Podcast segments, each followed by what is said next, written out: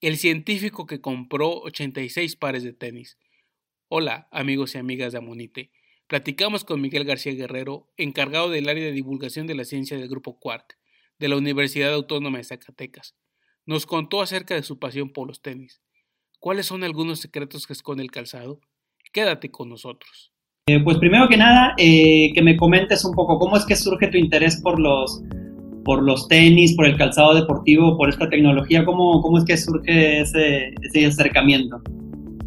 Pues mira, es, no sé si llamarle interés, pasión o vicio de, de toda la vida. Desde que yo me acuerdo, pues como buen niño me encantaba andar en tenis para andar jugando de arriba para abajo. Fue algo que siempre me gustó.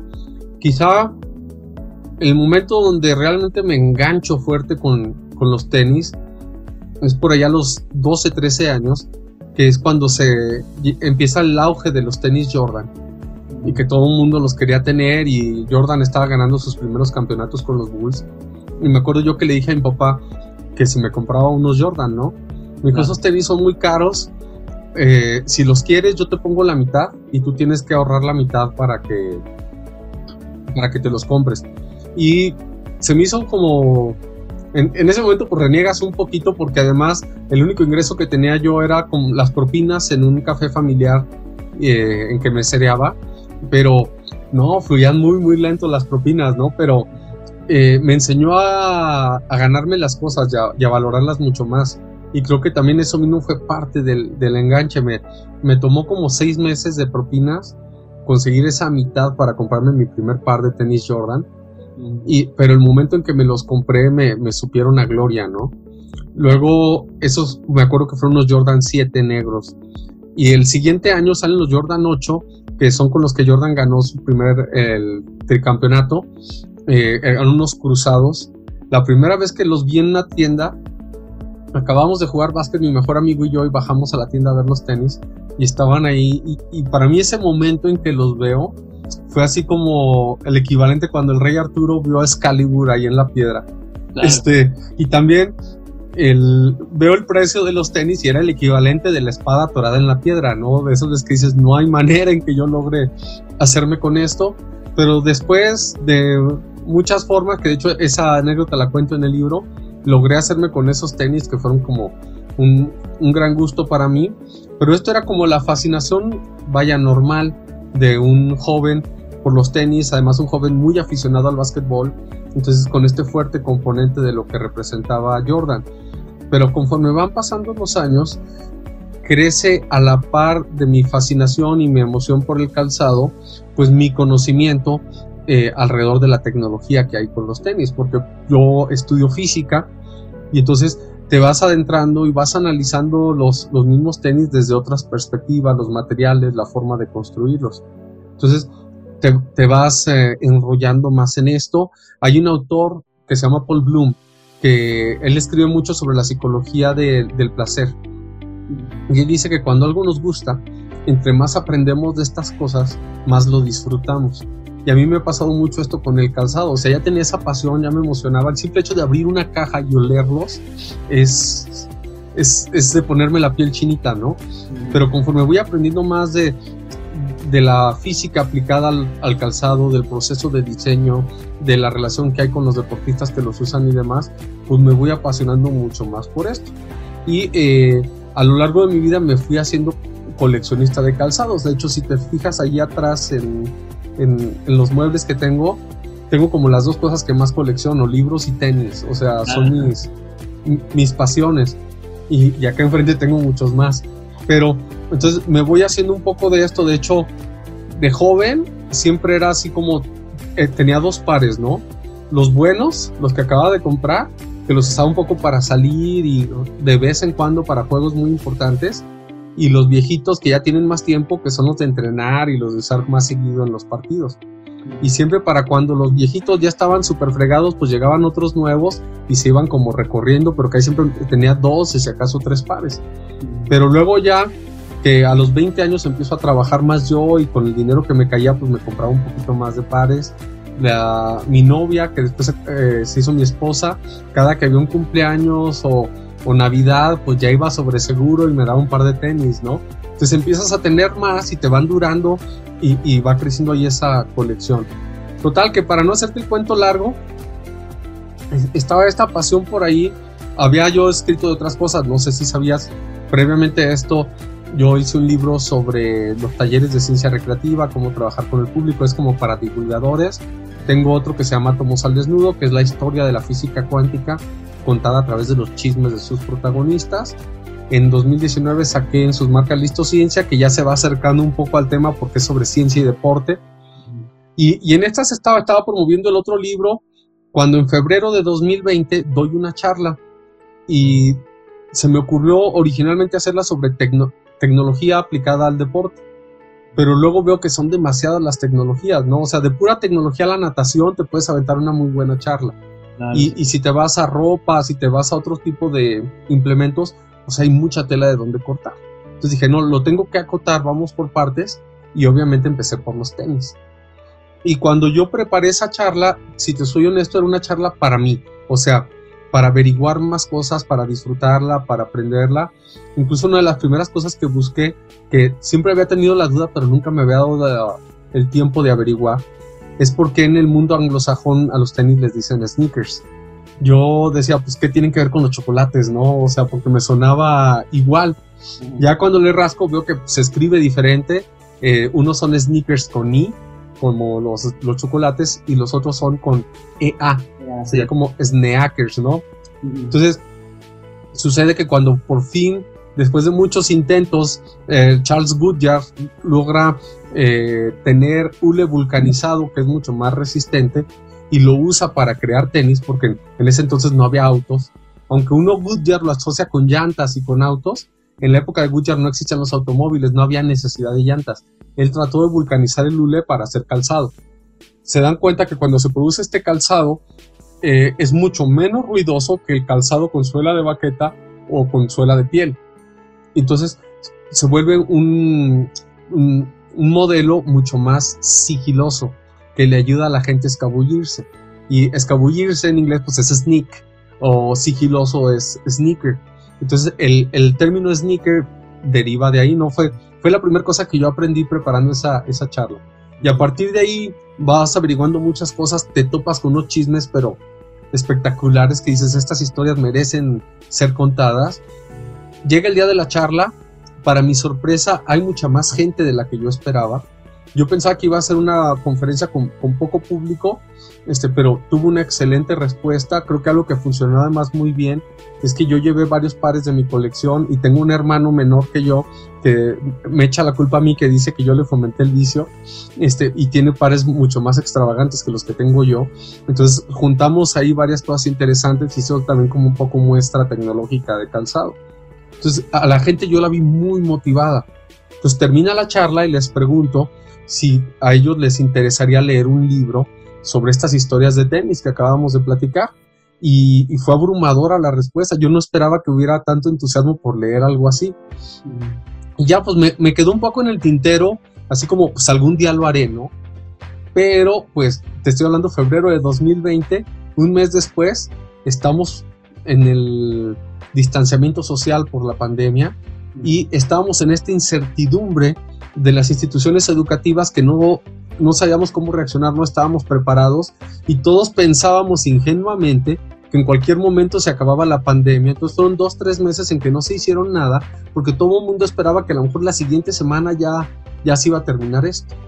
Y mientras tanto yo no puedo estarme como cruzado de brazos, ¿no? Necesitaba hacer algo. Entonces empecé a conseguir material, me puse a investigar en libros, en algunas otras publicaciones académicas documentándome sobre la historia y la ciencia detrás de los tenis. Entonces digo yo siempre que este es como un hijo de la pandemia, porque aunque ya tenía la, la idea de hacerlo, no hubiera tenido el tiempo si no es por esos meses que, que, estamos como a la expectativa de cómo vamos a retomar las, las cosas. Lo, lo pesado de investigación y de avanzar en la escritura eh, lo hice como entre marzo y junio, julio de, de 2020. Ya de julio a diciembre fue un poco como afinar detalles y, y, luego ya fue empezar a como a buscar opciones para editoriales, para ver dónde se podía publicar y ya todo el proceso más vaya, editorial del libro más que propiamente de, escribirlo. Por eso sería un poco esa transición de la emoción y la pasión como usuario de los tenis a, tratar de trasladar esa también pasión que tengo por contar historias y vincularla con el calzado. Claro, buenísimo. Sí, sí, este, este, excelente la respuesta. De hecho, ya cubriste algunas de las preguntas que tenía, que, que había pensado. Este, pero bueno, todavía tengo tengo más. Este, bueno, ya me comentaste cómo fue que surgió todo este interés por ahora de pasar de ese hobby o esa obsesión que tenías con el calzado a convertirlo en un libro. Este, y había un detalle por ahí que me comentabas que me pareció re interesante porque una de mis dudas era de, de en qué momento de la historia se puede decir que surge el calzado deportivo moderno, que son los tenis, ¿no? Como los queramos llamar. Este, me mencionabas que era el nombre de Goodyear, que la verdad nunca lo había pensado que, que, las llantas Goodyear tuvieran algo que ver con los tenis, pero bueno, la, realmente tiene mucho sentido. Este, entonces, ¿cuál sería ese momento histórico en el que surgen o, en el momento en el que se desarrolla esa tecnología que da nacimiento a los tenis? ¿Podría ser con Goodyear o hay algo antes o después que, que, que marcara en ese punto, si es que hay? Mira, el punto de inflexión sí es con Goodyear, pero a mí me gusta mencionar un antecedente muy, muy interesante. ¿Por qué? Porque Lule el látex eh, es un derivado de unas plantas que solamente había originalmente eh, en América y que algunos pueblos mesoamericanos las conocían bien. Entonces eran árboles a los que les hacían, eh, les tallaban, los abrían y empezaba a escurrir esta savia que en realidad era un, un plástico, no un polímero. Y incluso hay registros de que algunos, no estoy seguro si los olmecas, pero lo que sí sé es que los mayas se recubrían los pies con este líquido. Lo usaban para protegerse al, caminar. Entonces tenemos en Mesoamérica el antecedente de aprovechar el hule para fabricar calzado deportivo. Y un segundo antecedente, los olmecas mezclaban eh, este látex con algunas plantas molidas, lo calentaban y esto realmente era hule vulcanizado. O sea, ellos un poco a ciegas desarrollaron la vulcanización que te gustan por lo menos 500, 600 años antes que Goodyear. Eh, y, la usaban para hacer pelotas. Su principal uso eran las bolas del juego de pelota. Y, y, tengo entendido que Olmeca, que no es una palabra Olmeca, sino una palabra de los aztecas, mexica, este, son, es el pueblo de Lule. Entonces, fíjate toda, toda esta relación que hay con esa, con esa cultura. ¿Cuál es el problema? Que llegan los españoles y llegan mucho más interesados en imponer que en aprender. Y, muchas de estas cosas, pues las hicieron completamente de lado. Eh, es hasta a lo mejor siglo XVIII, por ahí, 1700 y feria, que otros exploradores llegan a, a, lo que ahora es Brasil y se topan con algunos pueblos que también eh, eh, aprovechaban el hule. Y hay como toda esta fiebre por este material flexible que te puede ayudar a construir un montón de cosas. Y se hacían paraguas, se hacían llantas salvavidas, incluso se hicieron intentos por hacer calzado. Pero ¿cuál era el problema? Que hacía mucho calor y se derretía. Hacía mucho frío y se resquebrajaba. Entonces no era estable. Y en este contexto, en la década de los 20, de 1820, Charles Goodyear empieza a crecer en el negocio familiar que era ferretero. Goodyear no tenía una formación científica ni tecnológica, él se dedicaba a la ferretería. Y en una ocasión va a Nueva York a, está comprando insumos para su ferretería y se topa con las uh, llantas salvavidas. Y eh, se da cuenta que esas llantas salvavidas tenían un problema en la válvula. Entonces, para la siguiente vuelta que va a Nueva York, va con los que venden las bombas salvavidas y le dices, oye, tengo la solución para tu problema de la válvula. le dices, ¿sabes qué? Eso no me importa porque tengo aquí todas las llantas desbaratadas por el calor. Llegó el calor y el hule se derritió. Entonces, ¿de qué me sirve tener buenas válvulas si el hule ya está echado a perder? Entonces, él ve aquí como el desafío de cómo hacemos para que este hule funcione. Les compra a precio de rebaja esas llantas que ya no servían para nada y se lleva el material para experimentar. Entonces, de forma muy casera, muy artesanal y un tanto, suena fuerte, ignorante, y digo ignorante por el hecho de que un par de veces estuvo a punto de morir por el, los gases tóxicos que se desprendían de las mezclas químicas que él estaba tratando de hacer. porque a veces no tenía al mismo una justa idea de los materiales con los que estaba trabajando. Y también a la par tenía ese espíritu emprendedor, pero pues tanteándole a ciegas, muchas veces se endeudaba cuando creía que estaba a punto de resolver las cosas, no se lograba, acabó varias veces empeñando todos los muebles de la casa o acabó en la cárcel porque no podía pagar. Entonces fue un auténtico via crucis para, para Goodyear hasta que por azares del destino en una prueba se le cae en una estufa caliente el látex con algo de azufre. Entonces, la ya, él ya había intentado hacer mezclas de látex con azufre, pero en frío. Entonces, la mezcla de calor, látex y azufre es lo que logra resolver el problema, porque el látex es, es un polímero, son cadenas de átomos muy, muy largas, moléculas muy largas, que, están unidas, eh, iba a decir unas con otras, pero no, en realidad son estas cadenas un poco paralelas entre sí.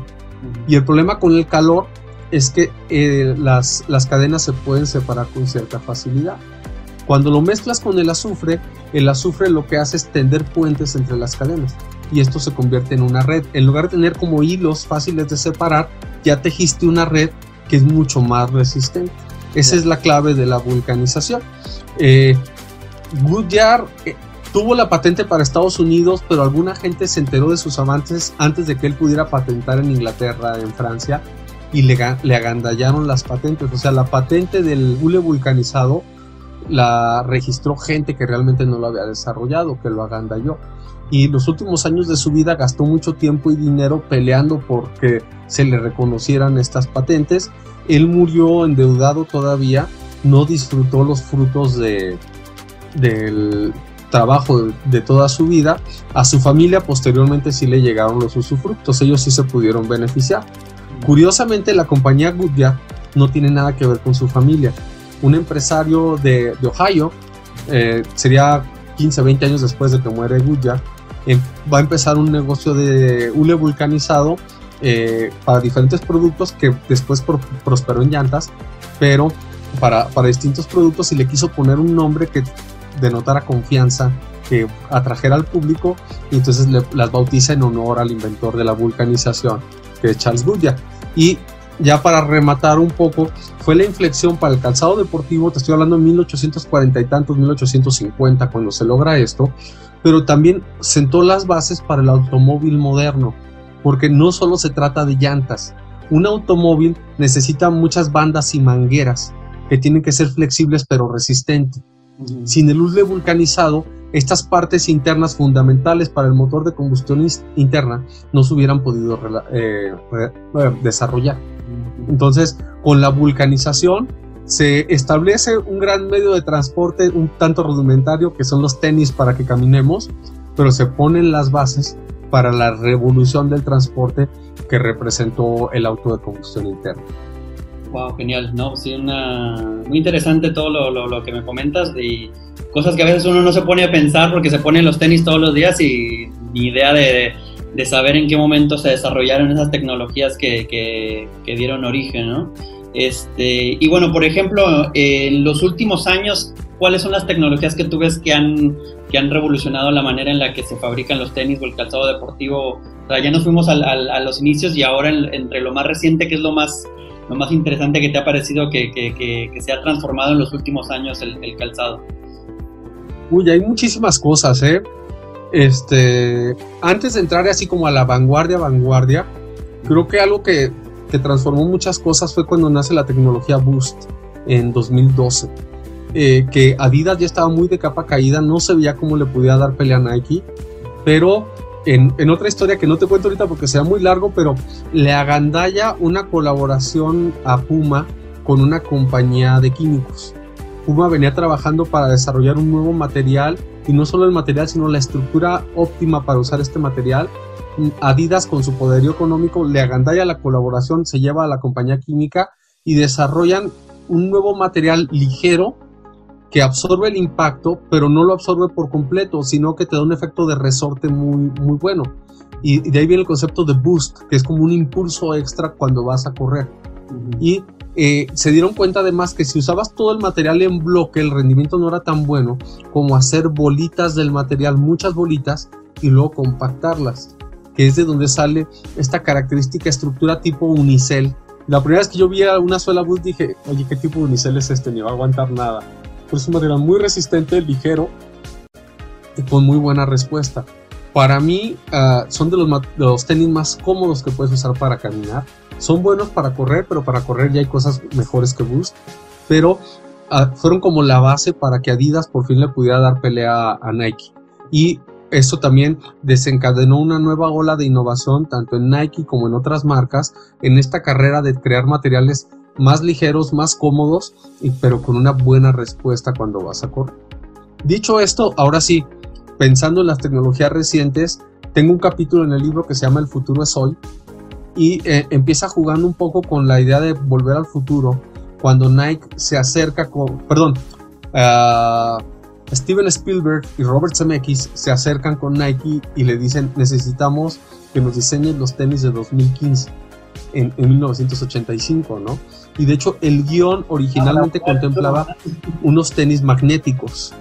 Entonces cuando se acercan con ellos, el diseñador en jefe de Nike, que era Tinker Hatfield, que hasta ahora sigue siendo como un dios del diseño de los tenis, él les dice, no, es que esto a mí no se me hace verosímil, no se me hace algo que pueda funcionar.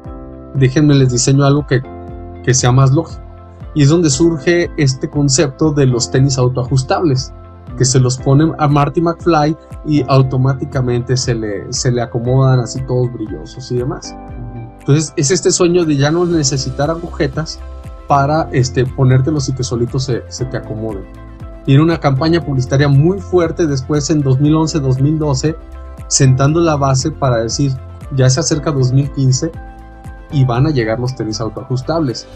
Y, y, y los, los desarrollaron, los vendieron pero hay un poco la presunción de decir, pues tengo los tenis de Martin McFly, porque eran unos armatrostes gigantescos, bien pesados, no te servían para nada más que para presumir que los tenías. Pero detrás había un desarrollo tecnológico muy interesante. Tinker Hatfield decía que un problema en muchos atletas, pero particularmente en basquetbolistas, es que cuando te pones los tenis y te ajustan las agujetas, estás en frío tu, pie no ha tenido tanto impacto, no hay dilatación por el calor, no ha fluido tanta sangre tampoco por el pie. Entonces, digamos, está casi en su volumen mínimo. Y te aprieta las agujetas para que quede bien ajustado. Empiezas a calentar, a hacer el ejercicio, a aumentar la intensidad por el choque, por el flujo de sangre, el volumen del pie en teoría debe aumentar, pero lo tienes súper apretado. Entonces esto genera una presión interna muy alta que puede llegar, no puede llegar, en muchos casos ha lastimado a los jugadores. Hay, hay muchas lesiones de pie que no vienen de un choque, que no vienen de una mala caída, sino de la presión que se está generando con esta situación. Entonces Tinker Hatfield decía, ¿qué tal que tenemos un calzado con un motorcito adentro, que tiene que ser un motor muy eficiente, muy ligero, para que no, no sea un lastre extra en todo esto, y sensores que identifiquen la presión? Entonces, conforme tu pie se calienta y se va hinchando, el tenis relaja la tensión y se va adaptando a la condición de tu pie y así te ayuda a prevenir lesiones. Entonces, no era únicamente la parte fantoche de volver al futuro, sino que lo van desarrollando como una tecnología dedicada al desempeño y en 2016 empiezan a salir modelos para correr y modelos para jugar básquetbol.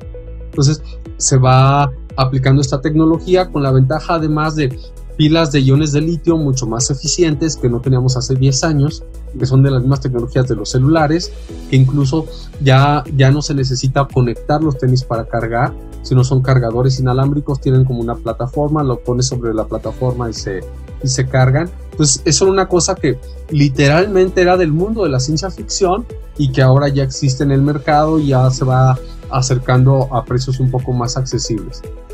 ¿Qué, otras cosas están muy interesantes ahora? Las famosas placas de fibra de carbono que se meten en las, las suelas de los tenis.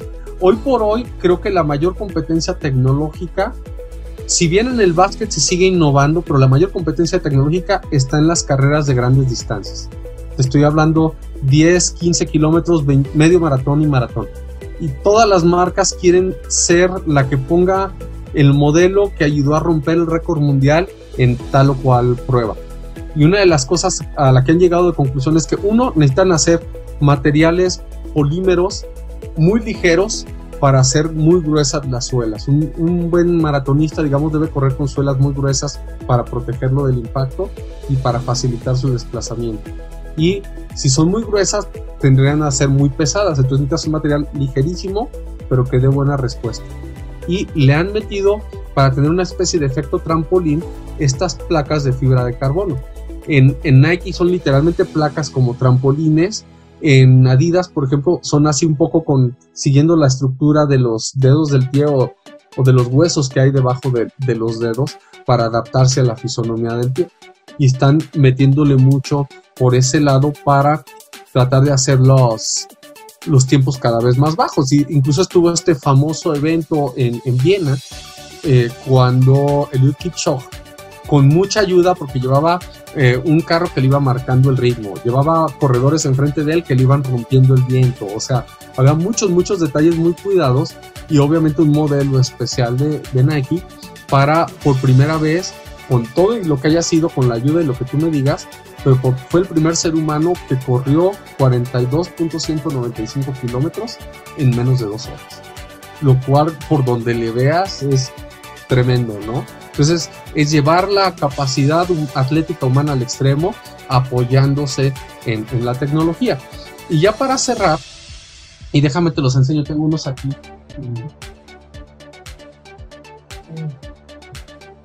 Está esta tecnología de Adidas que se llama Futurecraft 4D, que son como suelas tipo queso gruyere.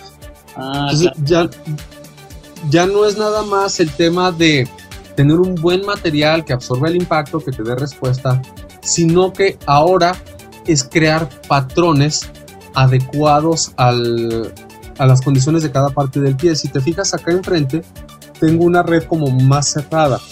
Mm. Acá atrás se hace más abierto.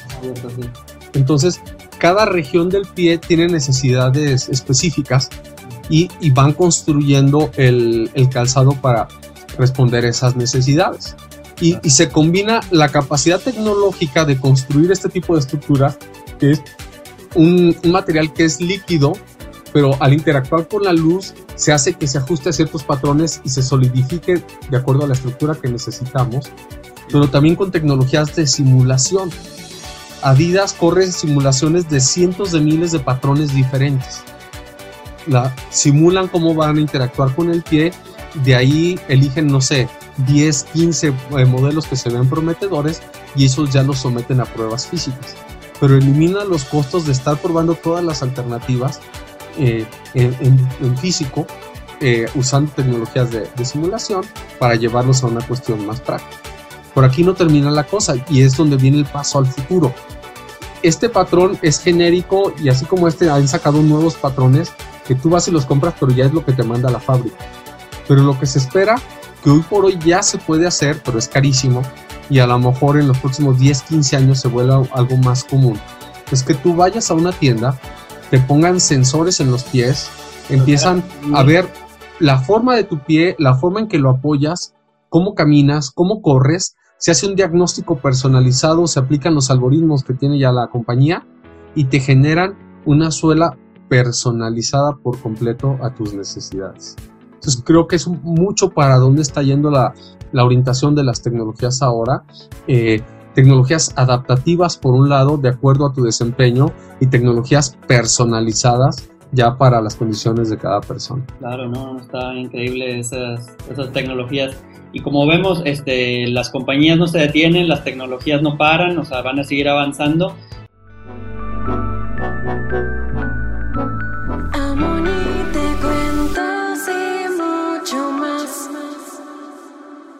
¿Tú crees, bueno, desconozco, pero tú sabes si, si ha habido alguna, ¿cómo decirlo?, alguna reticencia por parte de algunos deportes, bueno, sobre todo el básquetbol y, atletismo, que me imagino que son los que trabajan con más tecnología en, cuanto a tenis, pero no sabes si ha habido alguna reticencia por ahí de algunos deportes que digan, bueno, tecnología a lo mejor hasta tal punto, porque si no hay, hay ciertas ventajas o desventajas, porque me acuerdo, por ejemplo, en el tenis, en el deporte del tenis, que creo que había un problema con algunas raquetas, algo así, que había una polémica de que ciertas tecnologías no las estaban tratando de permitir porque les sacaba cierta ventaja a los jugadores. ¿Sabes si en algún deporte hay alguna polémica así respecto a las tecnologías en el calzado?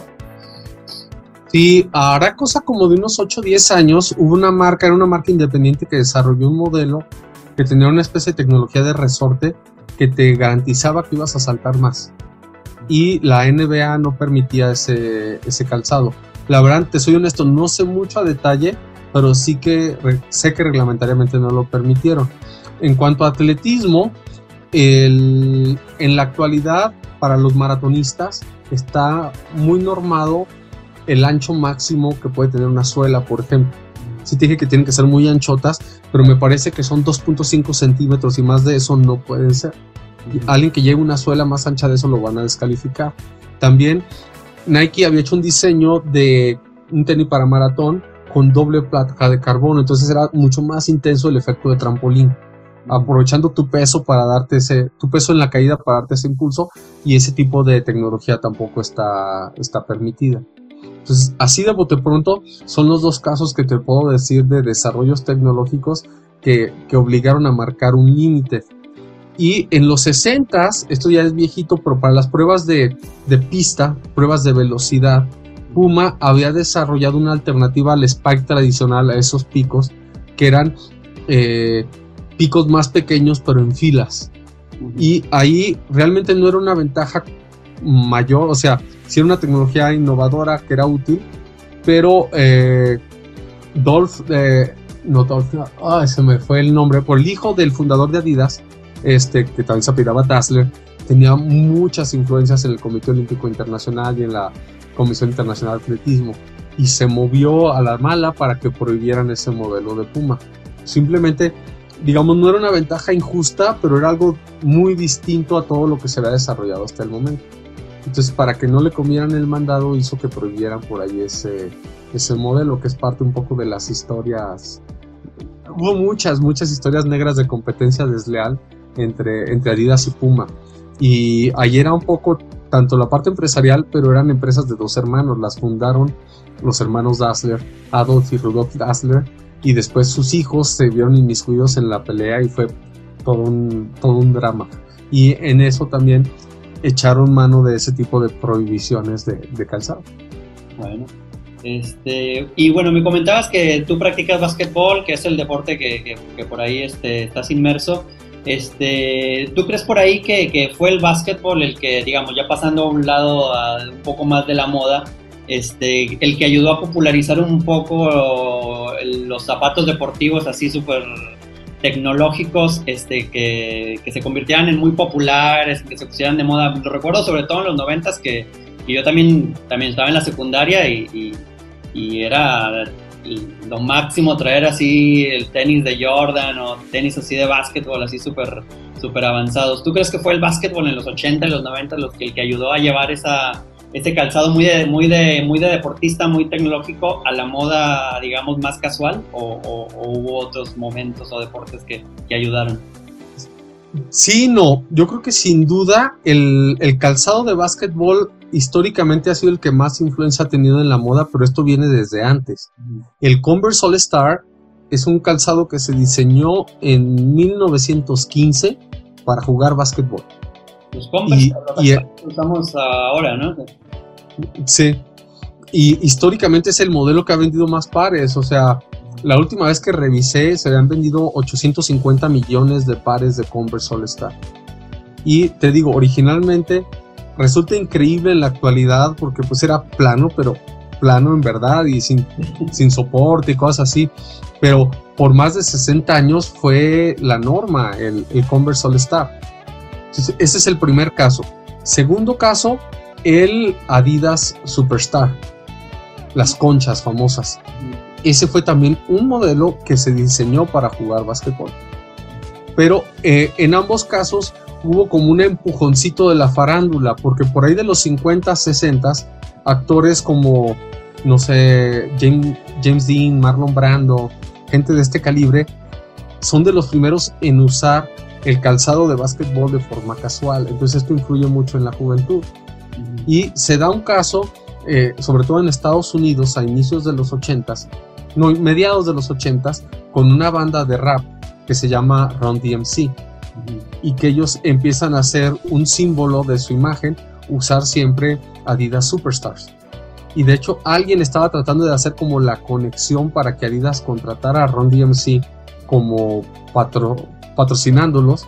Y Adidas no quería porque si es que nosotros patrocinamos atletas, no patrocinamos cantantes.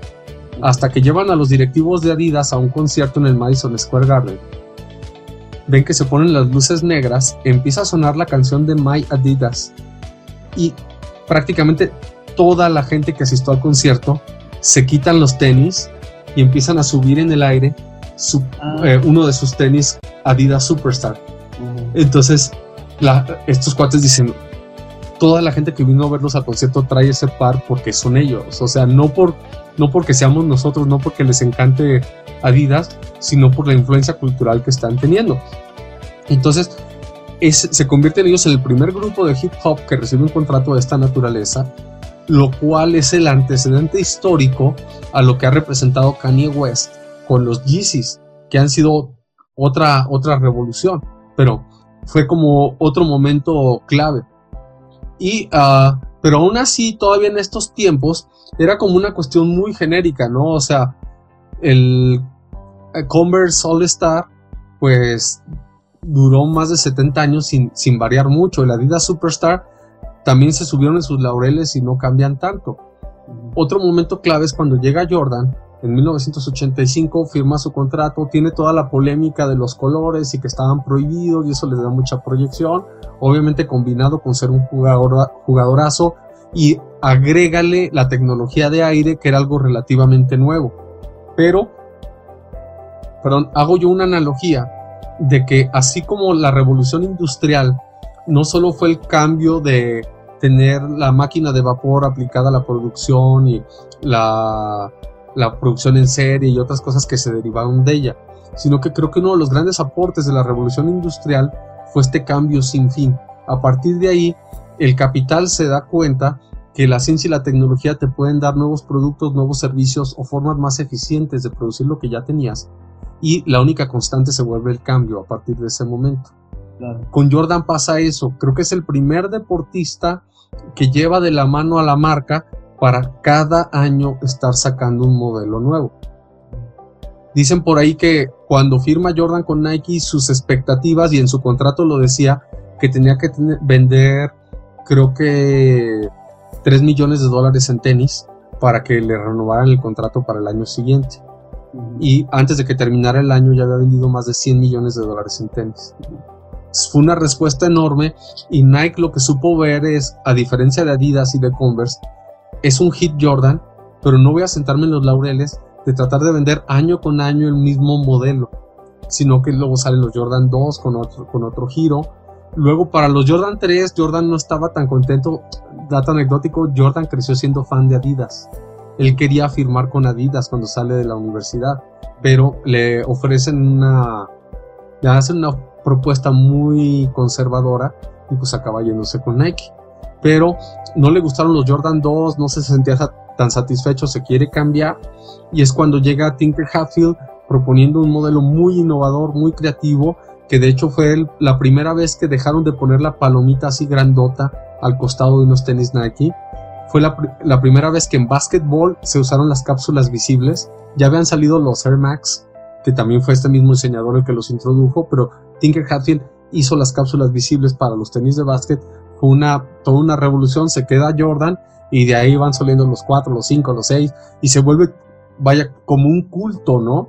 La, la colección de los modelos y ya es un poco como las playeras también de los equipos, vaya, deportivos, que antes era cómprate la playera del equipo al que le vas y en varios años no necesitabas tener otra porque iban sacando unas pero casi idénticas, entonces no había necesidad. Y ahora año con año los equipos están sacando otras nuevas para que sus aficionados las estén comprando. Entonces se desencadena esto con Jordan y, y, esto también genera esta amalgama que había sido un poco subutilizada. Obviamente los tenis necesitaban diseño, pero sacabas modelos nuevos de forma tan esporádica que no era tan intensivo este proceso. Y ahora, año con año, la marca que tú me digas está sacando cuatro o cinco modelos para básquetbol, este, cuatro o cinco para correr y demás. Entonces son todos estos equipos que colaboran entre la innovación y el diseño para estar tratando de darle respuesta al mercado. Entonces, en resumidas cuentas, sí, sí es el básquetbol, pero trae una trayectoria histórica mucho más fuerte que acaba agudizándose con, con Jordan.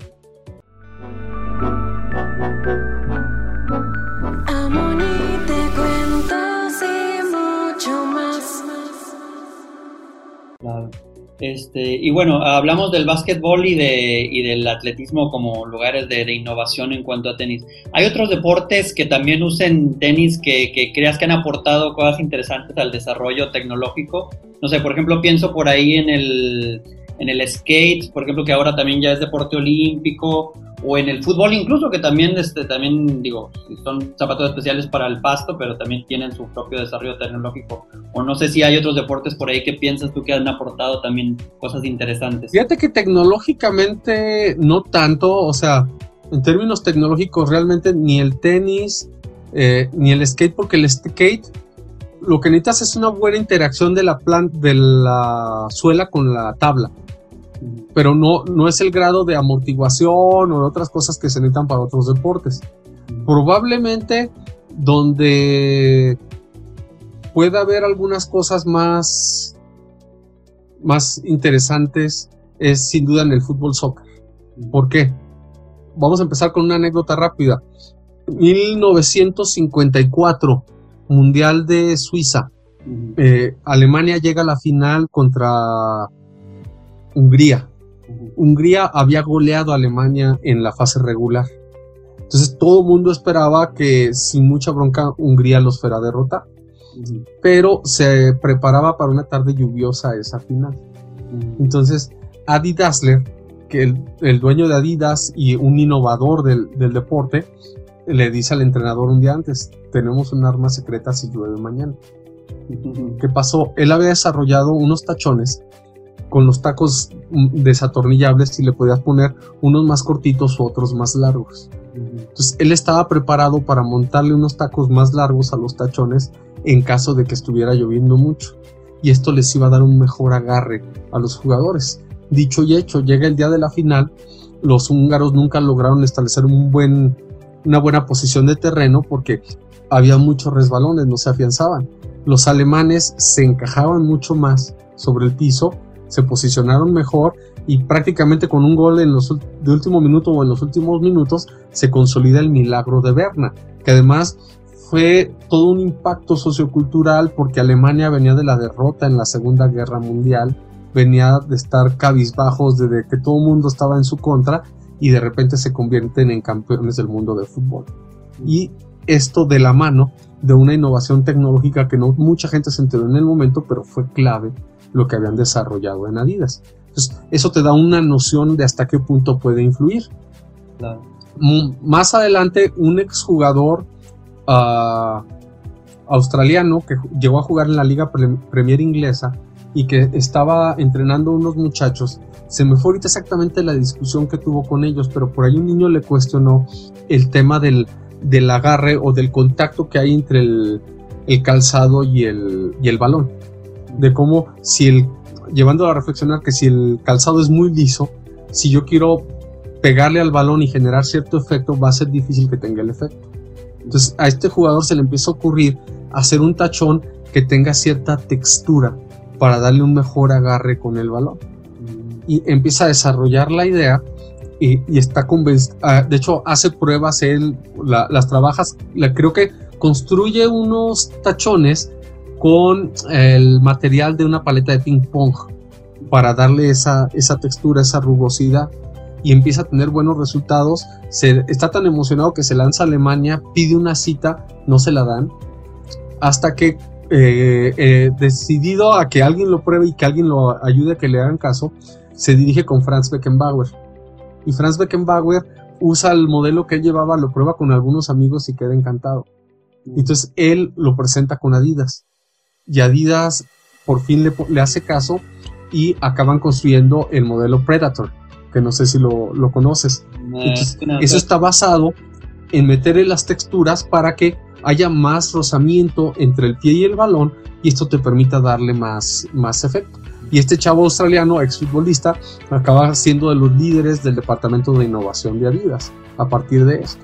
Entonces sí, en, en fútbol también hay muchísimo lugar para la innovación para hacer calzado también más ligero, con mejor respuesta, con mejor agarre, todo este tipo de cosas. Entonces sí, por ese sentido nos, creo que sería como ese tridente, eh, baloncesto, atletismo y, fútbol. Buenísimo. Este, y bueno, hemos estado hablando de muchas marcas internacionales, este, grandísimas, Adidas, Puma, Nike. Este, y bueno, en México, ¿sabes si existe alguna marca que esté haciendo cosas interesantes o que esté generando por ahí calzado deportivo de calidad o que, puedan aportar algo, algo interesante? Este, igual en general de, marcas de México no recuerdo muchas, salvo bueno, las clásicas como Panam, no me acuerdo si, creo que todavía existe, ¿no? Panam. Pero no sé si hay otras marcas por ahí que, que, puedan estar también ofreciendo algo. Mira, Panam históricamente son tenis clásicos por su diseño y, le apelan un poco a ese mercado de la nostalgia. Tengo yo por ahí aquí atrás mi par de Panam, pero en términos de, de tecnología no, no, nunca ha sido como su fuerte. Y la única marca que construye cosas con tecnologías, digamos que te dan cierto nivel de desempeño, es eh, Firma. Pero eh, Firma no tiene laboratorios de innovación y desarrollo. Pues tristemente te diría que en México no hay marcas que realmente innoven. ¿Qué hace Firma? Se espera que expiren las, las patentes de otras marcas que no es la única. Por ejemplo, Skechers hace mucho eso. Se espera que expiren patentes de Nike y de Adidas y luego usa esas tecnologías en sus calzados. Y, y, es lo que hace en esencia Pirma. O sea, tú vas a encontrar mucho Pirma con cápsulas de aire, con ciertos textiles eh, semejantes a los que han hecho las otras marcas, subiéndose un poco a las cosas que les permite ya la, la ley sin infringir nada de patentes, eh, a lo que desarrollaron otras marcas hace algunas décadas pero sí creo que eh, sería interesante eh, que alguien por ahí le apostara a desarrollar eh, innovación. Hay antecedentes de marcas chiquitas, pero que han hecho aportes muy importantes. Claro que en el mundo actual, entre más tarde te subes al tren de la tecnología, más difícil es inventar algo realmente novedoso.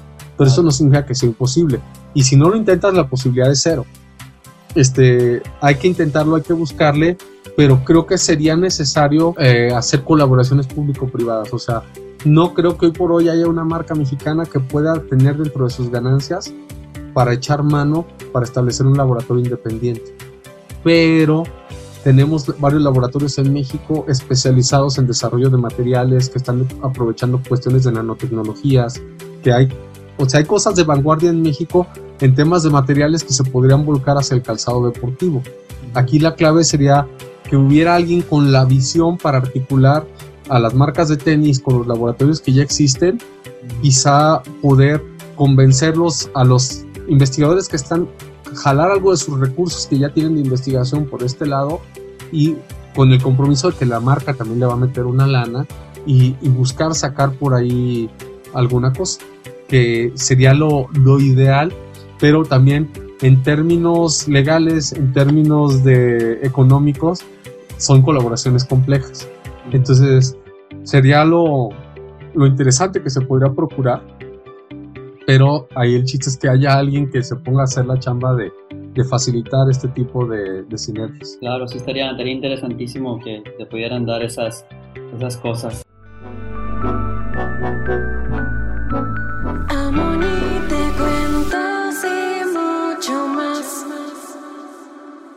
Este, bueno, también para, para, ir un poco ya cerrando, este, en lo personal tú, eh, ¿qué es lo que buscas cuando, cuando compras tenis? Ya en tu gusto personal, ¿qué tipo de tenis son los que te gustan? Este, ya sea también para jugar básquet o para andar simplemente para salir, ¿no? ¿Cuál es lo que a ti te gusta más o qué, qué estilos te interesan? Pues mira, eh, es algo que digo mucho también en el libro. Hay un capítulo que es una guía de compra de calzado. Entonces, lo primero es saber para qué lo estás comprando.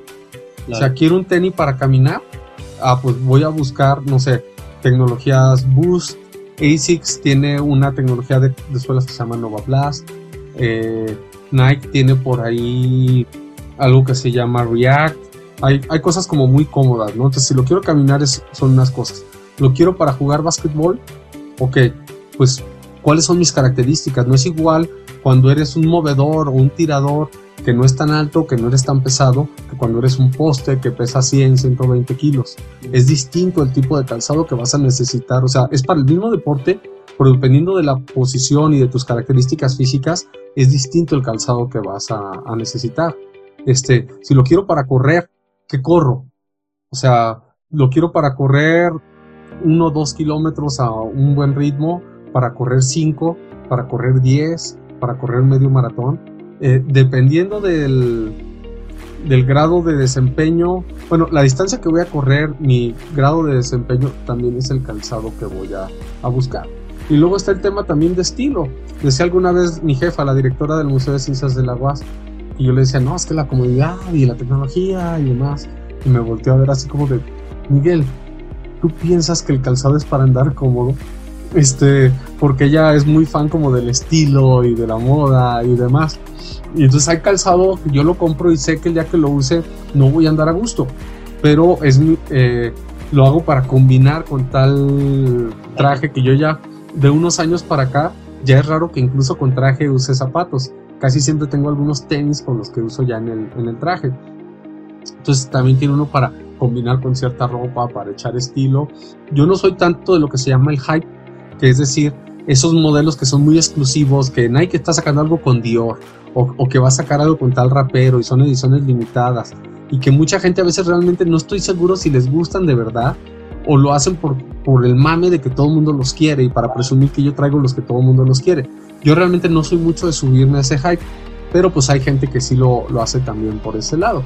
Y de hecho mi hermana a veces me echa carrilla porque yo soy mucho de usar de forma casual calzado de básquetbol que no está hecho para caminar y que es pesado traerlos puestos todo el día porque estos son tenis un poco más duros porque están hechos para que te den una buena respuesta cuando vas a hacer un corte o un arrancón rápido.